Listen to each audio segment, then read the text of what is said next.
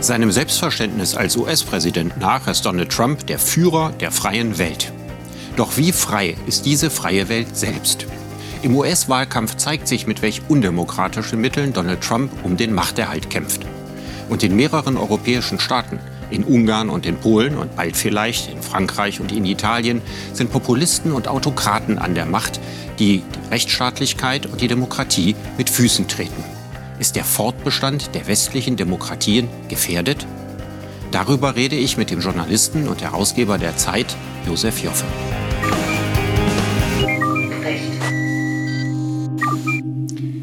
Herr Joffe, der berühmte US-amerikanische Schriftsteller Richard Ford ja. hat unlängst in einem Interview mit dem Spiegel gesagt, die Lage in den USA sei finster. Mhm. Teilen Sie diese Ansicht? Nein. Sie ist schwierig, aber nicht unmöglich. Weil ich denke, ich denke, bild mir ein, in etwas längeren Zeiträumen zu denken. Ich gucke mir die amerikanische Geschichte an und da gab es solche Figuren wie Trump gab es mehrfach seit Anbeginn der Republik. Es gab immer gefährliche Momente, wo der unterdrückende Staat äh, die Bühne betrat und diese Momente haben nicht lange angehalten. Und deshalb glaube ich, dass ein Land das 230 Jahre lang mit einer Verfassung gelebt hat, auch diese Krise oder diesen schwierigen oder finsteren Moment überleben wird. Kann ich aus Ihrer Antwort schließen, dass Sie Donald Trump nicht für das Symptom eines Problems halten, sondern dass Sie meinen, es ist einfach die Person Trump und wenn die weg ist, dann mhm. werden sich viele Dinge, die sich dort angestaut haben oder die gerade eskalieren, von alleine wieder geben? Ähm, ich glaube, er ist, er ist, ein, er ist ein Symptom. Auch dieses findet, findet man in der amerikanischen Geschichte öfters. Nehmen wir erstmal die populistische Revolte, die schon im 19. Jahrhundert eine große Rolle spielte. In dem Maße, wie diese Revolte aufgenommen wurde von den etablierten Parteien, verschwanden sie. Also er ist ein Symptom, weil er wie jeder Populist das Volk, das reine authentische Volk gegen diese korrupte Elite da irgendwo.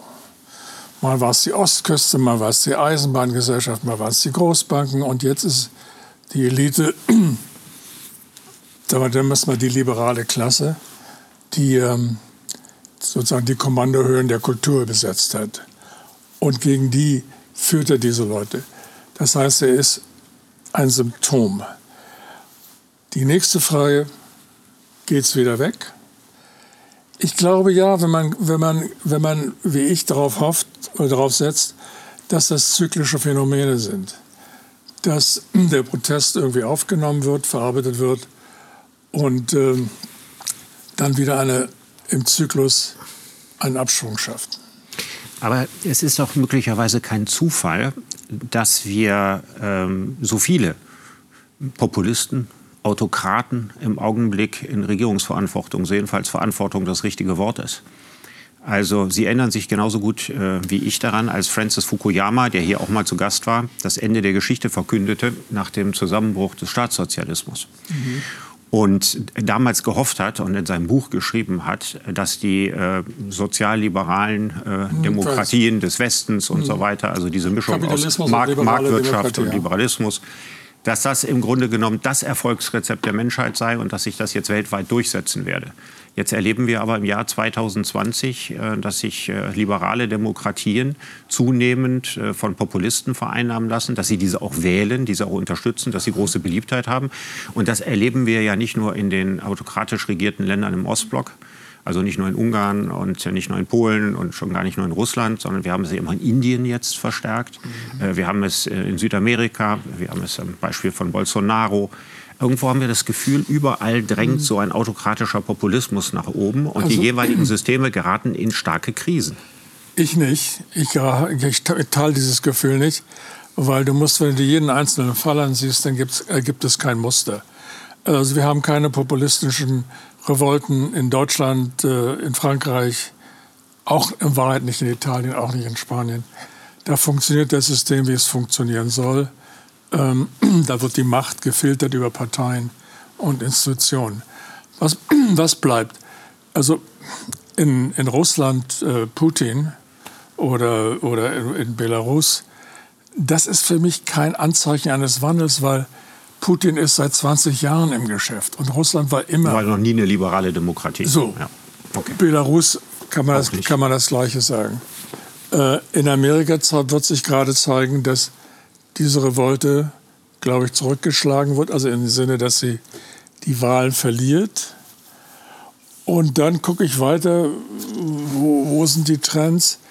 Die einzigen Trends, die ich sehe, sind in Polen und Ungarn. Das waren Demokratien und die bewegen sich in Richtung Autoritarismus.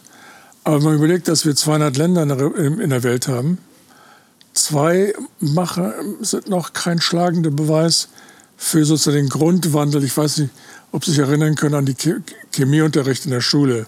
Da haben wir Tetrieren gelernt. Mhm. Da haben wir eine blaue Flüssigkeit in die rote tropfen lassen und plötzlich war die blau. Mhm. Das sehe ich nicht. Mhm.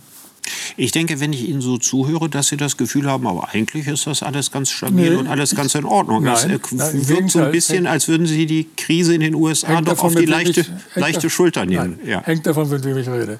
Hängt davon ab. Wenn ich dann ähm, diese, die, solche Wahrheiten höre, die ja weit verbreitet sind, dann fällt ein Widerspruch ein. Natürlich ist das Land, wie jedes Land, steckt in der Krise. Ähm, es hat, es, Krise ist sozusagen der Nachname Amerikas. Seit, seit, seit der Revolution, seit dem Bürgerkrieg, das war eine Krise. 660.000 Tote, mehr als jetzt in allen anderen Kriegen zusammen. Ich denke einfach nur, dass das Spiel der Kräfte in Amerika so austariert ist, dass das wieder in eine Art von Balance gerät. Und dass ähm, ein Trump, der offensichtlich eine Krise eine überlebensgroße Krise darstellt, dass der eben konterkariert, neutralisiert und abserviert wird. Ähm, Demokratie ist immer Krise. Denken Sie doch mal an unsere Krise mit der, mit der hier 2015 mit den Flüchtlingen und das Auftauchen hart rechter Parteien. Mhm. Da das ist ja nicht ausgestanden. Ja, inzwischen würde ich sagen, AfD hin oder her, die waren mal bei 15, 16 Prozent, jetzt sind sie unter 10. Das ist für mich ein Zeichen, wie Demokratien mit ihren Krisen fertig werden. Also ich äh, sehe das etwas anders. Ich sehe natürlich auch, dass es immer irgendwelche Krisen gibt. Ja, ich, bin, ich glaube auch nicht, dass wir heute in einer Zeit leben, in der es in der Zahl mehr Krisen gibt als in früheren Jahrzehnten. Das ist Geschichtsvergessenheit. In dem Punkt bin ich auf Ihrer Seite. Aber ich glaube, dass das, was auf die westlichen Gesellschaften zukommt, die strukturelle industrielle Revolution, vor der wir jetzt stehen. Ja, Nämlich das zweite, das, das, zweite, gerade angefangen, das zweite ja. Maschinenzeitalter, ja, in dem die, die Automation automatisiert wird durch künstliche Intelligenz. Das ist ein Strukturwandel, den man eigentlich nur vergleichen kann, entweder mit der ersten industriellen Revolution oder der zweiten. Also das war damals die Zeit, wo die menschliche Hand ersetzt wird. Jetzt wird in vielen Bereichen das menschliche Gehirn ersetzt. Und wenn man sich überlegt, was die erste industrielle Revolution ausgelöst hat, das war das Ende der 2000 Jahre alten Herrschaft von Adel und Kirche. Das war der Beginn einer neuen DNA von Gesellschaft, der Blaupause bürgerliche Lohnarbeits- und Leistungsgesellschaft. Mhm ausgelöst, eine technische Revolution mhm. löst mhm. eine ökonomische Revolution aus, die Dampfmaschine damals. Die ökonomische Revolution führt zu neuen Arbeitsverhältnissen, neue Arbeitsverhältnisse karnevalisieren quasi die Gesellschaft und führen zu neuen Gesellschaftsformen. Und wenn man guckt, die Wucht, die jetzt durch die Digitalisierung kommt, dann stellt sich die Frage, werden die liberalen, Demokrat, liberalen Demokratien, parlamentarischen Demokratien, also die Blaupause des 18. Jahrhunderts, ja, im 19. Jahrhundert durchgesetzt, zum Teil erst im 20.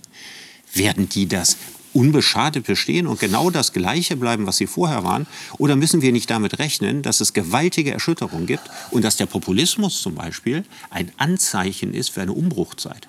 Ich glaube, es gibt diesen, diesen geradlinigen Zusammenhang nicht zwischen Maschinenproduktion und Autoritarismus. Das war nicht das, was ich gesagt habe. Okay. Ich habe gesagt, es gibt einen geradlinigen Zusammenhang zwischen technisch-ökonomischen Revolutionen mhm. auf der einen Seite und der Etablierung neuer Gesellschaftssysteme. Ja. Das war das, was ich gesagt habe. Und ich habe jetzt nicht gesagt, dass das digitale Zeitalter in den Autoritarismus führt. Es kann, aber es ist nicht das, was ich mhm. unbedingt glaube, sondern ich glaube, dass der Umbruch also sozusagen auch eine Veränderung, Verschiebung von Machtverhältnissen Ja. in der Industrie. Ja, also die, die New Economy, die aufblüht, auf Kosten zum Teil einer Old Economy. Ich meine, Tesla bedroht doch nicht nur VW oder, oder Daimler oder BMW. Auch General Motors ist davon genauso bedroht oder Ford. Hier geht es ja gar nicht um die Auseinandersetzung von Ländern. Hier geht es darum, dass neue, völlig neue Industriebranchen entstehen, Ja. die zum Beispiel jetzt Autos produzieren, für die man Ja. sehr, sehr viel weniger Menschen braucht, Ja. als man vorher gebraucht hat. Und dass es da gewaltige Verschiebungen gibt, dass es natürlich Verlierer solcher Prozesse gibt und dass sich das zunächst mal in Populismus, in Unsicherheit oder auch in, in äh, weltanschaulicher Wirrnis. Ne, ich meine, muss mal überlegen, zweite industrielle Revolution hat ja zu den sogenannten Inflationsheiligen geführt.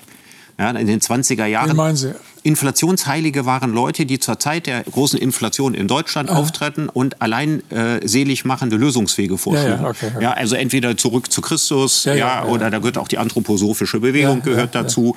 Also wenn Sie mal gucken, wie breit das. Spektrum. Und die die Nazis Nazis. waren eine, einer von, der Bolschewismus war ein Teil davon. Das waren alles Spielarten Völlig aus richtig. dieser Zeit. Für uns heute sind das Symptome einer Gesellschaft, die die zweite industrielle Revolution, also den Beginn der Massenproduktion, nicht so ohne weiteres verarbeiten konnte, ja, weil zu viele Verlierer produziert wurden. Und meine Angst ist, dass wir jetzt in eine Zeit kommen, die ebenfalls zunächst mal, ich rede nicht davon, ob das langfristig jetzt gut oder besser wird, aber durch die Umwälzungszeit Verlierer produziert. Und ich glaube, dass viele Menschen das eher intuitiv begriffen haben. Dass etwas Altes zu Ende geht, etwas Neues kommt. Das Neue ist nicht klar, man weiß nicht genau, was es ist, aber man weiß, was das Alte ist, was man verliert. Und ich finde, das ist in Amerika, Also wenn ich die Leute mit ihren konföderierten Flaggen und so weiter sehe, oder wenn ich in, im, im, im Osten Deutschlands die Leute sehe, äh, die ihre Zuflucht in rechtem bis ultrarechten Gedanken gut finden, dann finde ich das darin wiedergespiegelt. Vielleicht spüren die unsere Verachtung. Also denken Sie, Sie haben doch gerade über diese Leute nicht gerade bewundernd geredet und ich, meistens wahrscheinlich auch zu Recht. Ich denke mal an Hillary Clinton, die die Wahl verloren hat, weil sie über diese Leute als Deplorables, als Bedauernswerte gesprochen hat. Und Obama sprach dann von diesen Typen, die sich an, an ihren Ge Gewehren und an Gott festklammern. Ich glaube, dass einer der großen Probleme ist, dass wir, ich nenne mal wir im weitesten die liberale Klasse, die hochgebildete, äh, die an den Schaltstellen der Kultur sitzt, dass wir diese Leute vielleicht nicht mit dem Respekt behandelt haben, den sie, den sie wollen. Könnte sein. Dass sie unsere Verachtung, dass sie unsere Verachtung spüren. Sagen Sie mal ganz konkret, welche Art von Respekt fehlt? Ich rede jetzt nicht von, dass man Nazis respektiert. Ich rede davon, dass man Leute respektiert, die anders glauben als wir. Also die zum Beispiel religiös sind, die andauernd in die Kirche gehen. Die glauben an Family Values, Familienwerte, die vielleicht ähm, Abtreibung nicht so toll finden. Ähm, und die sagen vor allen Dingen nicht so toll finden, dass wir, dass wir offene Grenzen haben, dass die Konkurrenz auch von draußen reinstrebt oder andere Kulturen, mit denen sie sich auseinandersetzen müssen. Das sind noch per se keine strafwürdigen Reflexe, glaube ich. Und wichtig, glaube ich, ist es für uns, und da kommen wir jetzt zur, zum Versagen der sozialdemokratischen Parteien im Westen. Die waren ja mal die Partei der kleinen Leute. Sind sie heute nicht mehr. Das heißt, irgendjemand musste denen zuhören. Und dann, nachdem die etablierten Parteien das nicht mehr getan haben, kommt so ein Trump oder es kommt so ein Bolsonaro oder es kommt Marine Le Pen. Die laut jüngster Umfrage, äh, wenn heute Wahlen wären, würde sie Macron schlagen. Also da haben wir, ich glaube, da, da trägt unsere liberale Klasse auch einen Teil der, der Schuld an dieser, an dieser Entwicklung. Weil wir sie letzten Endes nicht verstehen oder vielleicht sogar verachten. Weil, was ich sagen will, Populismus ist nicht gleich Faschismus, das wollte ich sagen. Das ist völlig klar. Ja. Ich weiß jetzt nicht, ob das wirklich die Schuld der Intellektuellen ist, weil ich glaube, dass das Hauptproblem sind die ökonomischen Umwälzungen, die notgedrungen Verlierer produzieren. Ich glaube, da sitzt erstmal der Kern des Problems. Dass äh, amerikanische Präsidenten wie Obama oder Clinton äh, keine besonders netten Worte für die Menschen gefunden haben, die im mittleren Westen zum Teil ihr rassistisches Gedankengut herausposaunen oder äh, meinen, das Wichtigste auf der Welt wäre, sich mit Waffen ablichten zu lassen. Das kann man sagen, Aber ja, das ist aber eine Stilfrage. Das ist dann Karikatur vielleicht eine Stilfrage. Sie bringen ja auch dann mehrere Sachen zusammen. Äh, Ich meine, ähm, es ist ja ein Unterschied. Also Familienwerte wurden auch von Obama hochgehalten. Das war ja nichts so, oder, oder von Clinton, wo die gesagt haben, da sind wir Clinton Familienwerte? Naja, zumindest in der Rhetorik. Ich, ich, rede, ich rede nicht von persönlichen Umgangsformen. Ja. Nein, aber es ist ja so, es wird niemand amerikanischer Präsident, ja, der sich nicht mit seiner Familie ablichten lässt im Wahlkampf. Richtig, also richtig. in Russland äh, muss man mit nacktem Oberkörper auf dem Pferd sitzen und in Amerika muss man sich abbilden lassen mit seiner Familie. Also das lieber mit Familie, das, oder? Hm? Lieber mit Familie. Ja, das sind unterschiedliche Traditionen. Jetzt sagten Sie ja gerade, wir als Intellektuelle sollten da jetzt nicht so drüber, drüber äußern. Ich sollte sagen, den Leuten zuhören. Das Problem ist ja, dass die Populisten den Leuten zuhören, aber dass sie ihnen keine sinnvollen Lösungsvorschläge zu unterbreiten haben. Ja, und deswegen glaube ich, ist es am Ende keine Stilfrage, sondern die Frage besteht darin, wie finden wir Antworten auf diesen ökonomischen Umschwung.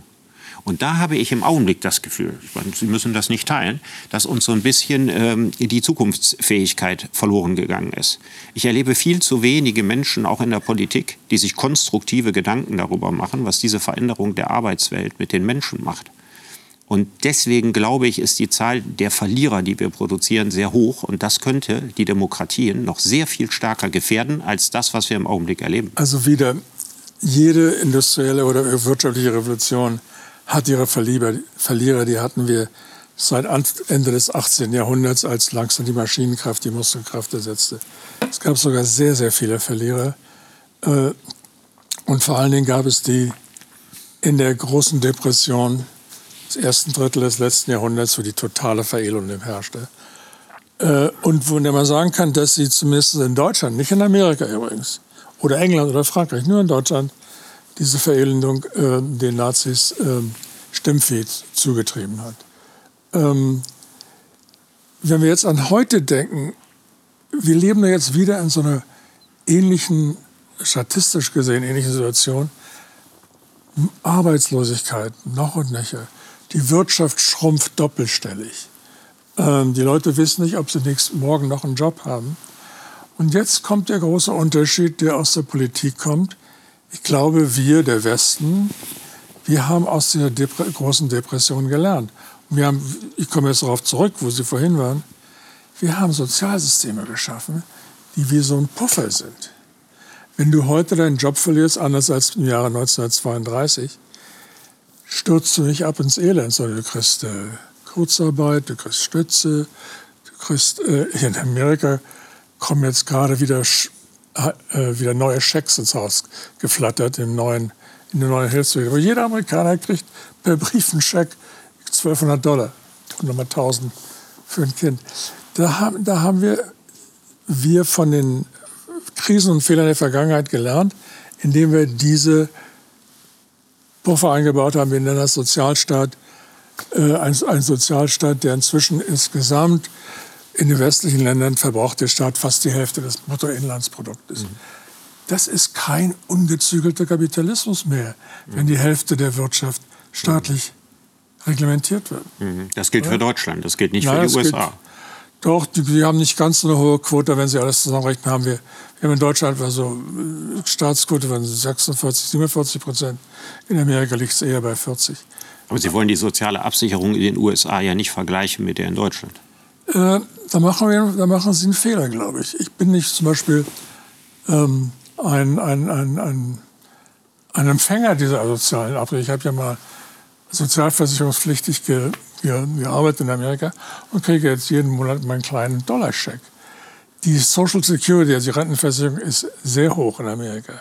Die ist auf dem Niveau, die wir haben. Also Amerika ist nicht so, wie wir es in unserer äh, Vorstellung äh, glauben das ist nicht mehr das Land der, des ungezügelten, bärbeißigen Kapitalismus. Nein, schauen Sie, Sie müssen sich aber die Statistiken ansehen und äh, mal sehen, was ein normaler Rentner äh, heute kassiert. Was bekommt ein Arbeitsloser in den USA? Das hängt immer vom Staat ab. Am Anfang sechs Monate lang kriegt er ungefähr so viel wie. Und dann sagt er aber auf ein Niveau, das deutlich unter dem Hartz liegt. Dann geht er in die Sozialhilfe. Mhm. Die. Aber was wollen Sie damit beweisen? Ich wollte ja nur sagen, dass ich will ja sozusagen ein historisches Argument vortragen, dass der liberale Staat oder kapitalistische Staat gelernt hat. Ja, und da, und, und da Systeme eingebaut hat, die gegen die ökonomische Verelendung, eine Versicherung gegen die ökonomische Verelendung sind. Aber Also ich sehe das ja. Und Gesundheit übrigens auch. Ich sehe den Punkt genauso wie Sie. Aber eins verstehe ich nicht. Wir, wir, wenn wir diese ganzen Absicherungen haben und wenn wir im Augenblick, gut, wir haben jetzt seit dreiviertel Jahr die Corona-Krise, aber davon mal abgesehen, äh, leben wir seit ganz langer Zeit in einer großen konjunkturellen Phase. Also einer Phase, in der es uns wirtschaftlich ausgesprochen gut geht. Natürlich den Leuten unterschiedlich gut, aber den Schlechtesten nicht so schlecht wie in allen früheren Zeiten. Absolut. Warum haben wir dann in diesen Friedenszeiten, ökonomischen und politischen Friedenszeiten. Warum haben wir dann eine so große Zahl an Unzufriedenen, die äh, nach radikalen Vielleicht, Lösungen suchen, so nach Populisten? Geht. Vielleicht, weil es uns so gut geht.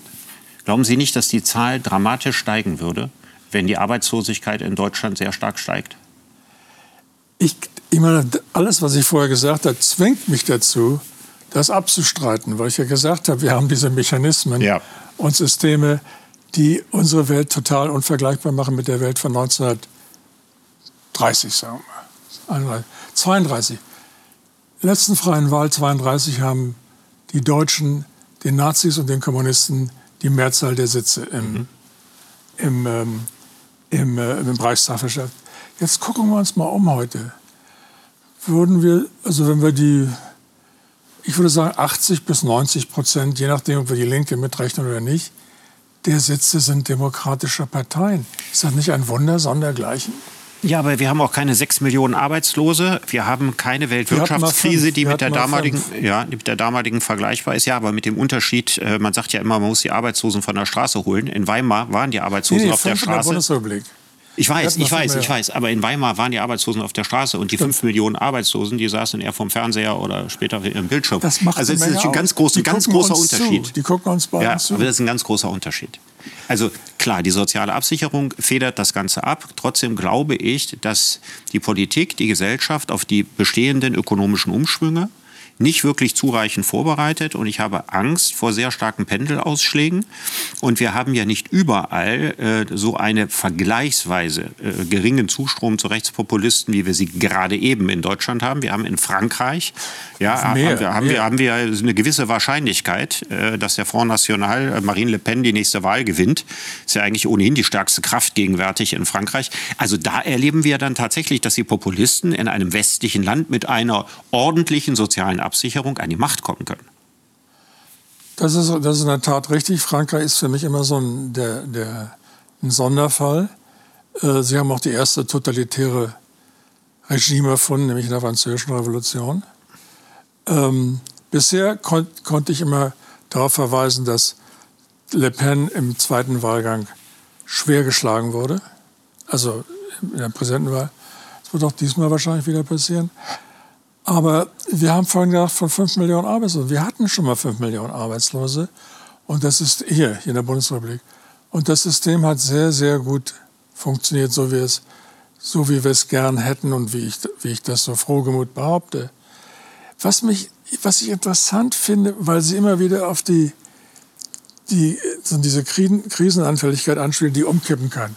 In eine richtige, richtige böse Krise. Und dann denke ich mir, wo sind meine historischen Beispiele? Und dann fällt mir automatisch der deutsche Herbst ein. Terror. Ja, ja, aber ich Moment, bin gespannt, äh, Krise, welche ja, ja, Verbindungen Sie machen. Mir fällt automatisch der, der deutsche Herbst ein und die Brigade Ross in Italien. Das war richtiger Krieg in Italien. Da sind dreistellige Zahlen von Politikern umgebracht worden. Bei uns ging es auch ganz fröhlich hin und her. Aber der Punkt ist ja ein sehr simpler. Wir sind nicht umgekippt in eine autoritäre Demokratie. Das System hat diese Krisen bewältigt auf anständigen demokratischen Wege. Helmut Schmidt ist ist nicht zum Führer herangewachsen. Das soll ich damit sagen. Naja, aber der Unterschied besteht ja darin, ob eine, eine, eine wirklich verschwindend kleine radikale Clique umstürzlerisches Gedankengut äh, hegt und äh, Attentate auf Politiker macht. Das ist eine ganz, ganz andere Situation, Weimar, als, wenn, als wenn ich die Angst haben muss, äh, dass die Mitte nicht mehr stark genug zusammengehalten wird und dass eine aus der Masse Millionen von Menschen sich politisch radikalisieren. Und das ist ja sozusagen das Ding, worüber wir vorher gesprochen haben. Also wie groß ist die Wahrscheinlichkeit oder kann das tatsächlich passieren? Sie haben jetzt, äh, Sie sagen ja, Sie richten das nach dem Gesprächspartner sich so ausgerichtet, dass Sie gesagt haben, Precht übertreibt mal nicht. Ja, das ganze Ding ist ja viel stabiler, als, es hier an, als, als, als man denkt. So, ja? Stimmt. Ich denke, man sollte für den Fall, dass es nicht ganz so stabil ist, ja. äh, gut vorbereitet sein und vor allen Dingen eine Analyse machen, eine Analyse dessen machen, was könnte man möglicherweise oder was sind die konkreten Herausforderungen, die äh, durch die Veränderung unserer Wirtschaft, die ich, wie gesagt, für absolut gravierend halte. Also nur vergleichbar mit der ersten industriellen Revolution, vielleicht mit der zweiten, also im Beginn der Massenproduktion, Fließband und so weiter. Und jetzt kommt diese dritte gigantische Revolution. Und nochmal, das ist kein großes politisches Thema in diesem Land, aber es ist etwas, was die Leute spüren, wenn man unter Jugendlichen Umfragen macht. Das machen wir ja immer wieder und fragt, wie wird die Zukunft? Ja, wird die Zukunft Schlimm. besser sein als die Gegenwart? Schlimm, Dann sind die meisten davon aus, ja, dass wir jetzt noch in goldenen Zeiten leben und dass sich das aber in Kürze ändern wird. Das ist ein großer Unterschied in der Geschichte zu vielen, oder zumindest zur ganzen Geschichte seit 45, wo in den westlichen Demokratien immer das Versprechen war, der nächsten Generation geht es besser. Und es ist ja nicht nur die Digitalisierung, es ist auch die Klimakatastrophe, ja, es sind, ist das ökologische Desaster, das unsere Form zu wirtschaften anrichtet und wofür wir immer noch relativ kleine Lösungen für ein riesiges Problem haben. Und dass man da jetzt Angst hat und denkt, mein Gott, da kommt doch unglaublich was auf uns zu. Da geht doch etwas, was lange gut gegangen ist. Ja. Das geht doch jetzt nicht was, mehr so weiter. Was, was wollen wir? Nehmen wir an, wir wären uns einig. Wobei ich, ich glaube nicht an diese Art von geht immer so weiter. Da bin ich mehr Marxist als Sie. Es gibt immer Gegenbewegung, äh, dialektische Gegenbewegung. Ähm, weil Menschen Gehirne haben und sie erkennen Probleme und, und richten sich an denen aus. Aber nehmen wir mal an, die Welt ist so bitter, wie, wie Sie sagen. Ich erinnere mich übrigens an meine Tochter, da war sie so 12, 13, aber was jammert ihr denn so? Saßen die da rum. Ja, wir, wir jammern, weil über die Zukunft, die wir nie haben werden. Das haben die damals schon erzählt, vor 10, 15 Jahren. Aber also, gut, die Welt geht unter. Was, was machen wir jetzt? Was glauben Sie, was eine große Lösung wäre, wenn wir nicht mit Stück, Stückweisen, so kleinen, äh, äh, gegen die Welt antreten können. Was meinen Sie, müssten wir machen? Ach, ich, Ein Beispiel. Da können wir eine ganze Sendung drüber machen. Ein Zum Beispiel, Beispiel glaube ich, dass durch die Veränderung der Arbeitswelt ja? unser so lange sehr erfolgreiches Umlagesystem, das wir gehabt haben, ja? dass die Arbeitenden äh, die Zahl der Nichtarbeitenden, der noch nicht und der nicht mehr Arbeitenden finanzieren. Dass das auf gar keinen Fall in der bisherigen Form bestehen bleiben kann. Das glaube ich nicht. Also schon, schon, A, aus demografischen Gründen nicht mhm. ja, und B eben aus Gründen äh, von Arbeitsplatzverlusten. Und selbst wenn durch die Digitalisierung sehr viel neue Arbeit entsteht, werden die Leute, die in der Old Economy ihre Jobs verlieren haben, nicht in den Spitzenjobs der IT-Branche arbeiten. Mhm. Also das zum Beispiel ist was. Da müssen wir doch eine Frage, da müsste man sich antizipatorische Gedanken darüber machen, wie schaffen wir das, dass wir unser Umlagesystem finanzieren. Ich will da gar nicht technisch drüber reden. Mhm. Mich interessiert die andere Frage. Ähm, uns dieses System, Umlagesystem ist eigentlich, abgesehen davon, dass es ökonomisch gut funktioniert hat, ist auch eine Form, Gemeinsinn zu stiften. Ja, also wenn ich arbeite, dann äh, gebe ich auch was ab für diejenigen, die nicht arbeiten oder nicht mehr arbeiten. Und für mich wird dann auch abgegeben, wenn ich Rentner bin. Und ich finde, dass das groß, die große Frage von dem abhängt, ob es eine katastrophische Entwicklung wird oder eine gute Entwicklung ist, schaffen wir das, ein Gemeinsinn, ein Zentrum in der Gesellschaft zu erhalten oder sind die Fliehkräfte stärker, die die Gesellschaft im Inneren auseinanderreißen und dann welche Populisten auch immer an die Frage. Macht bringen? Kann man durch Alimentierung Gemeinsinn stiften? Ich glaube, dass das in Deutschland durch das Umlagesystem auf eine interessante Art und Weise geglückt ist, weil wir tatsächlich über zwei, drei Generationen hinweg diesen sozialen Deal spürbar und erlebbar für jeden gemacht haben. Ich will aber nicht sagen, dass Alimentierung grundsätzlich gemeinsam ist. Es gehören noch andere Dinge dazu. Äh, wie zum Beispiel Religion? Oder? Klassischerweise ist es Religion gewesen. Klassischerweise ist es äh, äh, regionale Zugehörigkeit gewesen, also Heimatgefühl, Identifizierung mit dem Ort, an dem man lebt. Mhm. Ja, also diese, diese Sachen. Und wir wissen ja, die Identifizierung also, mit dem Ort, die ist noch irgendwie vielleicht da, aber die mit der Religion ist ja verloren gegangen. Wir müssen die Entgrenzung bändigen. Wir, wir müssen äh, überlegen, genau, wie, wie kann man die Fliehkräfte die das, was an sozialem Kit qua Gemeinsinn in der Gesellschaft gestiftet werden, wie man die bändigt. Aber ich bin ja hier nicht allein der Befragte. Deswegen meine Frage, was wären denn Ihre Ideen dazu? Ich habe ja keine, keine großen Ideen. Das meine ich jetzt ganz ernst. Das klingt, äh, das klingt äh, sarkastisch. Ich glaube, dass die Welt sich durch kleine Schritte vorwärts bewegt.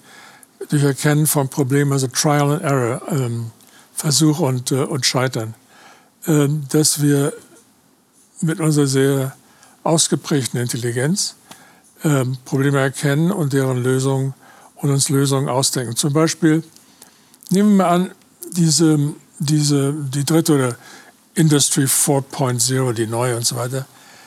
Als erstes sehe ich da, dass wir in dieser Zeit, wo die äh, Automatisierung und artifizielle Intelligenz anstieg, dass unsere Arbeitslosigkeit erstmal statistisch zurückgegangen ist. In Deutschland wie in Amerika.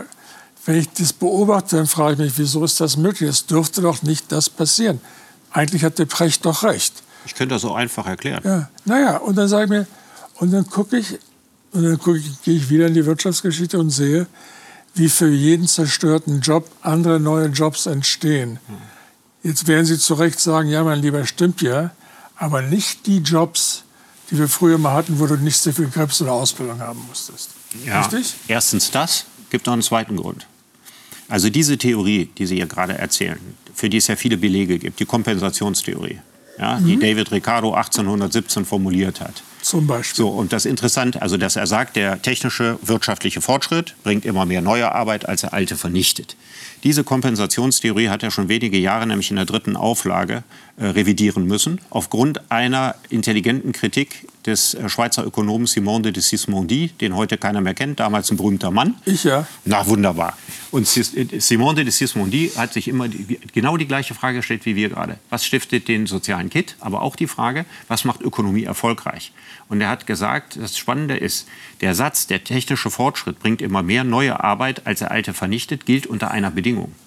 Nämlich, dass die Kaufkraft wächst und die Märkte zunehmen. Ja. Und deswegen muss man seine Arbeiter vernünftig bezahlen. Das war das, was Simon de Sismondi eingefordert hat. Denn sonst funktioniert das nicht. Er hatte die Krise von 1822 vor Augen, als die Textilfabrikation, also der Motor der industriellen Revolution am Anfang, eine Absatzkrise hatte, weil es gar nicht genug Leute gab, die die Tücher alle kaufen konnten. Das ist sozusagen die spannende Geschichte. Und die gleiche Frage müssen wir uns jetzt natürlich wieder stellen. Also wir müssen uns wieder die Frage stellen, wird durch die Digitalisierung mhm. tatsächlich die Kaufkraft steigen und werden neue Märkte erschlossen, also mehr neue Märkte erschlossen als alte wegfallen? Ja. Und das ist nicht garantiert, das Weiß ist kein Naturgesetz. Nicht. Nichts ist garantiert. Wir können immer nur gucken, was im überschaubaren Zeitraum, Zeitraum passiert. Ich gucke mir das so an. Ähm, ich war in San Francisco, Silicon Valley, und habe mir angesehen, was passiert im, im Zeichen von AI. Und dann sehe ich da draußen, das ist ganz schrecklich auf den ersten Blick, so eine kleine Bude, wo ein Roboter Brot schneidet, mit Käse beschmiert und ähm, den Leuten verpackt und den Leuten verkauft. Mein Gott, jetzt gehen die letzten dieser Service-Jobs zum Teufel. Und da sagt mir der Typ, nee, ich muss doch jetzt, zwar macht die Maschine, schmiert dir den Käse, aber ich brauche jemanden, der die Maschine wartet, der sie erfindet, der sie repariert. Ich muss nach wie vor irgendwie Marketing machen, nicht durch Maschinen, damit die Leute wissen, hier gibt es auf die schnelle Mitte und so weiter und so weiter. Und das hat mich dann nachdenklich gemacht. Ähm, und zwar genau in dem Sinne, wie Sie gerade besprochen haben. Jeder kaputte, neue, kaputte Job schafft neue. Bisher hat das ganz gut funktioniert. Ich bin ein bisschen mehr ich glaube ein bisschen mehr an unsere menschliche also menschlichen Geist. Ein kleiner Satz zu dem Käseroboter ist, der wird sich nicht durchsetzen, weil äh, schlecht bezahlte Arbeitskräfte günstiger sind als Roboter. Aber es gibt, andere, es gibt andere Bereiche, ja, bei Banken, bei Versicherungen, in Verwaltungen und so weiter, wo Mittelklasse-Jobs wegfallen, und zwar in ganz, ganz großem Stil. Und das ist sozusagen äh, etwas, was nicht durch die gleiche Anzahl gleich qualifizierter Jobs. Darf ich hingegen ein letztes, man sollte ja nicht, wenn man prinzipiell äh, debattiert, immer mit Anekdötchen, aber trotzdem eine. Die, die, die Forschung sagt, dass in Amerika Zehntausende von Jobs in Banken weggefallen sind, wo die Leute die, die das Geld so rüberreichten. Durch diese Dinger, die wir jetzt alle benutzen, die Automaten. Und dann guckst du den Bankensektor an und siehst, der steigt, weil diese Leute, die früher das Geld rübergereicht haben, nun in ihren, an ihren Tresen sitzen und Finanzprodukte verkaufen. Mhm. Das ist, glaube ich, ein ganz gutes Beispiel, weil es nicht der Schritt ist vom Bauarbeiter zum Professor. Wir haben ja nur deshalb über die Digitalisierung gesprochen, weil davon auszugehen, dass die digitale Revolution äh, zu einem so großen ökonomischen Umbruch führen wird, dass sie auch eine Menge Verlierer produziert. Und der Unterschied zu früheren Krisen scheint mir zu sein, äh, dass die Anspruchshaltung heute an ein gutes Leben sehr mhm. viel höher ist als früher. Wir haben auf der einen Seite eine viel bessere soziale Absicherung, das müsste die ganze Sache befrieden, das haben Sie auch gesagt, aber auf der anderen Seite ist die Erwartung an das, was ein Leben einem bringen soll, an materiellen Dingen, aber auch an anderen Dingen, sehr, sehr viel höher geworden. Absolut. Und damit die Enttäuschungsanfälligkeit und damit eben auch die Bereitschaft, ja. sauer, bedient und radikal zu reagieren. Ähm, absolut richtig, wenn ich im Florenz des 15. Jahrhunderts rumlaufe, wo, ich, wo an jeder Ecke mich ein, mir ein Straßenräuber auflauerte, äh, war ich schon froh, dass ich vielleicht an dem Abend ohne ausgeraubt werden nach Hause zu kommen. Heute, wo wir in totaler Sicherheit leben, nervt mich schon irgendeiner, der mich anrempelt und, sie, und ich sehe große Gefahren auf mich zukommen. Wir haben diese Anspruchshaltung, ist sozusagen, der Fluch ist, äh, äh ist aus, auf Auswuchs des Segens. Diese Friedlichkeit, unser Reichtum und soziale Sicherheit schafft immer feinere Sensoren für Gefahren und, und Rückschläge. Wir haben völlig recht. Äh, die, Frage, äh, die Frage, die Sie natürlich stellen, ist, was, was kann man dagegen tun? Sie haben vorhin gesagt, wir müssen Sinnstiftung äh, wieder bewältigen und Regionalisierung und so weiter. Ähm, ich fürchte, wieder mal zurück in die Vergangenheit, mal die klassischen Mittel der Sinnstiftung in gefährdeten oder verunsicherten Gesellschaften, der Nationalismus ist weg. Mhm. Das ist eine gute Sache. Dass er weg Kann aber immer wieder kommen, siehe Frankreich. Aber der war natürlich sozusagen das Bindemittel, das Arm und Reich, Nord und Süd, katholisch, evangelisch so zusammengebunden hat. In der einen großen Nation, in einem großen Kaiser. Oder Kriege was. auch. Kriege auch. Diese beiden Bindemittel fehlen. Ähm, und wir sind jetzt hier wirklich an einem Punkt angekommen, wo ich passen muss, weil ja Religion auch zurückweicht. Also die großen drei, Krieg, Religion, Nationalismus, verblassen. So, was machen wir jetzt? Ähm, wir gucken uns die Prechtshow an um Mitternacht oder Talkshows oder machen Fußball. Ja, Fußball hat sicherlich eine, eine, große Ersatzfunktion in allen drei Bereichen. Ja, stimmt. Ja, also er hat was ja. von Krieg, äh, er ja. hat was von nationaler Richtig. Identifikation oder sei es regionale oder lokale und er ist Religion. Ja. Also mehr Fußball. Ähm, nein, aber es ist die große, die, Sie haben da die ganz, die ganz große Frage. Ähm, der Sinnstifter unserer Welt. Also die Frage ist ja alt. Ich weiß, Sie haben sich auch viel mit Alexis de Tocqueville beschäftigt. Ja, ja, ja, also jener äh, weltkluge, äh, scharfsinnige, analytische französische Adlige, der eine Reise in die USA gemacht hat und 1835 seine Betrachtungen zu Papier gebracht hat.